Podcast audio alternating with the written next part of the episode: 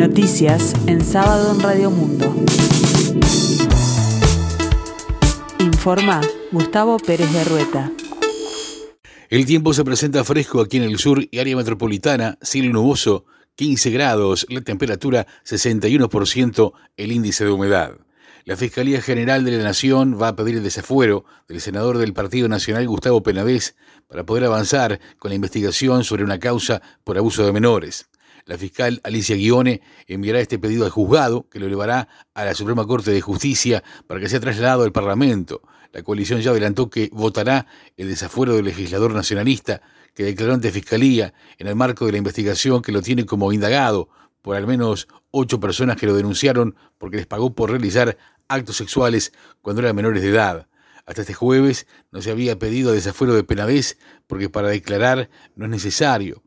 Llegada la etapa de imputación, el Parlamento debe votar el desafuero del legislador y en cuando comenzó la investigación no opuso resistencia y culminó a los legisladores a que levanten sus fueros si la justicia lo solicitaba. Para Juan Raúl Williman, abogado del consultorio jurídico de la Facultad de Derecho de la Universidad de la República, que representa a cinco de las víctimas, era una posibilidad cierta, porque para avanzar en aspectos de la investigación, la fiscal tiene que pedir el desafuero en sede judicial y agregó que con fueros no puede pedir ni siquiera una prueba anticipada porque también lo estaría protegiendo. Además, tampoco podría pedir en ese escenario la formalización, es decir, puede pedir el desafuero por infinitas razones, porque claramente hay trancas para la investigación por la protección legislativa para cualquier solicitud que le hagan en, juego de garantía, surge también. En una especie de previa al retiro que convocó el presidente de Brasil, Luis Ignacio Lula da Silva, con presidentes sudamericanos en Brasilia para el martes próximo, se llevó adelante la primera parte del coloquio Montevideo, un espacio en el que se habló y se hablará de integración regional hasta la tarde de este sábado. En la cita estuvieron los expresidentes José Mujica de Uruguay y Ernesto Samper de Colombia, otro era secretario general de la Unión de Naciones Suramericanas, UNASUR, durante un largo periodo hasta que su país decidió retirarse de ese mecanismo de integración. Para este sábado se espera que las charlas continúen más allá del tema global y se prevé hacer una mesa sobre el futuro del trabajo en un contexto de avance masivo de la tecnología y de la inteligencia artificial, como también de la institucionalidad política. Algunos de esos ejes, por ejemplo, fueron puestos en discusión en la noche de este viernes, cuando también participaron la ex senadora socialista y presidenta del Frente Amplio, Mónica Xavier, el ex ministro de Economía y Comercio de Chile, Carlos Ominami, y el ex gobernador de Río Grande do Sul, Tarso Genro. El ex encargado de la Dirección General de Información e Inteligencia Policial, Claudio Correa, que fue indagado en la causa que involucra a Alejandro Esteciano, fue nombrado jefe de policía de Rocha. El designado jefe de policía rochense fue investigado por el procedimiento de detención y por haber borrado chats del teléfono del ex jefe de custodia, particularmente los que tenía con el presidente de la República, lo cual no pudo ser probado. Cuando pasó a ser indagado en la causa, fue relevado del cargo en inteligencia policial y pidió el pase a retiro. Las lluvias de fin de mayo trajeron buenos impactos para agricultores y ganaderos. Los cultivos de invierno encontrarán mejores condiciones de humedad en adelante y para el ganado las lluvias son un respiro que permite ganar kilos y mejorar las condiciones para la cría.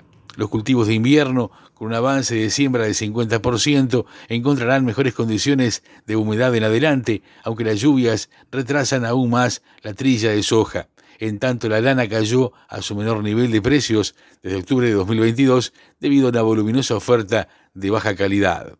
La Harvard Business School inauguró el Centro de Investigación de América Latina, que desarrollará su actividad en el Parque Tecnológico del LATU, en un comunicado, la institución uruguaya ha expresado que este acuerdo nace con el objetivo de fomentar la colaboración académica con distintas universidades e institutos de investigación de nuestro país, así como para la innovación en distintas áreas de negocio.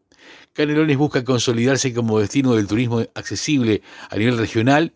El próximo 8 de junio tendrá su primer congreso internacional en el espacio de Dinamo de Atlántida se enmarca en una de las actividades de la red de Mercociudades del proyecto Sur Sur, que ganó el departamento junto a la ciudad de Villa Carlos Paz, Córdoba y Santa Fe en la República Argentina. El coordinador de la Secretaría Técnica de Mercociudades, Jorge Rodríguez, dijo a los medios públicos que no se trata de un turismo especial, sino de garantizar el acceso de todas las personas al disfrute de un destino. La selección sub-20 de Uruguay partió hacia Mendoza, donde el domingo a las 15 horas jugará un duelo clave por el segundo puesto de la serie ante Túnez por la última fecha del Grupo E.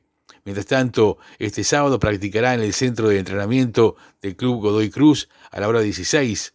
Uruguay está segundo con tres puntos y una diferencia de goles de más tres, mientras que su rival de turno, Túnez, tiene tres unidades y una diferencia de más dos, por lo que una victoria o un empate le valdría a la Celeste para quedarse con el segundo puesto. El presidente de Brasil, Luis Ignacio Lula da Silva, conversó telefónicamente con Vladimir Putin y declinó la invitación de su par ruso para asistir a la edición del Foro Económico Internacional de San Petersburgo, que se va a celebrar en junio. En la misma conversación, reafirmó su voluntad de mediar en un proceso de paz entre Rusia y Ucrania. Respondí que no puedo ir a Rusia en este momento, pero reiteré la disposición de Brasil, junto con India, Indonesia y China, de conversar con ambos lados del conflicto en busca de la, paz, indicó el presidente brasileño. El tiempo continúa fresco aquí en el sur, cielo nuboso, 15 grados la temperatura, 61% el índice de humedad. La máxima esperada para hoy, 16 grados. Más noticias en sábado, en 60 minutos.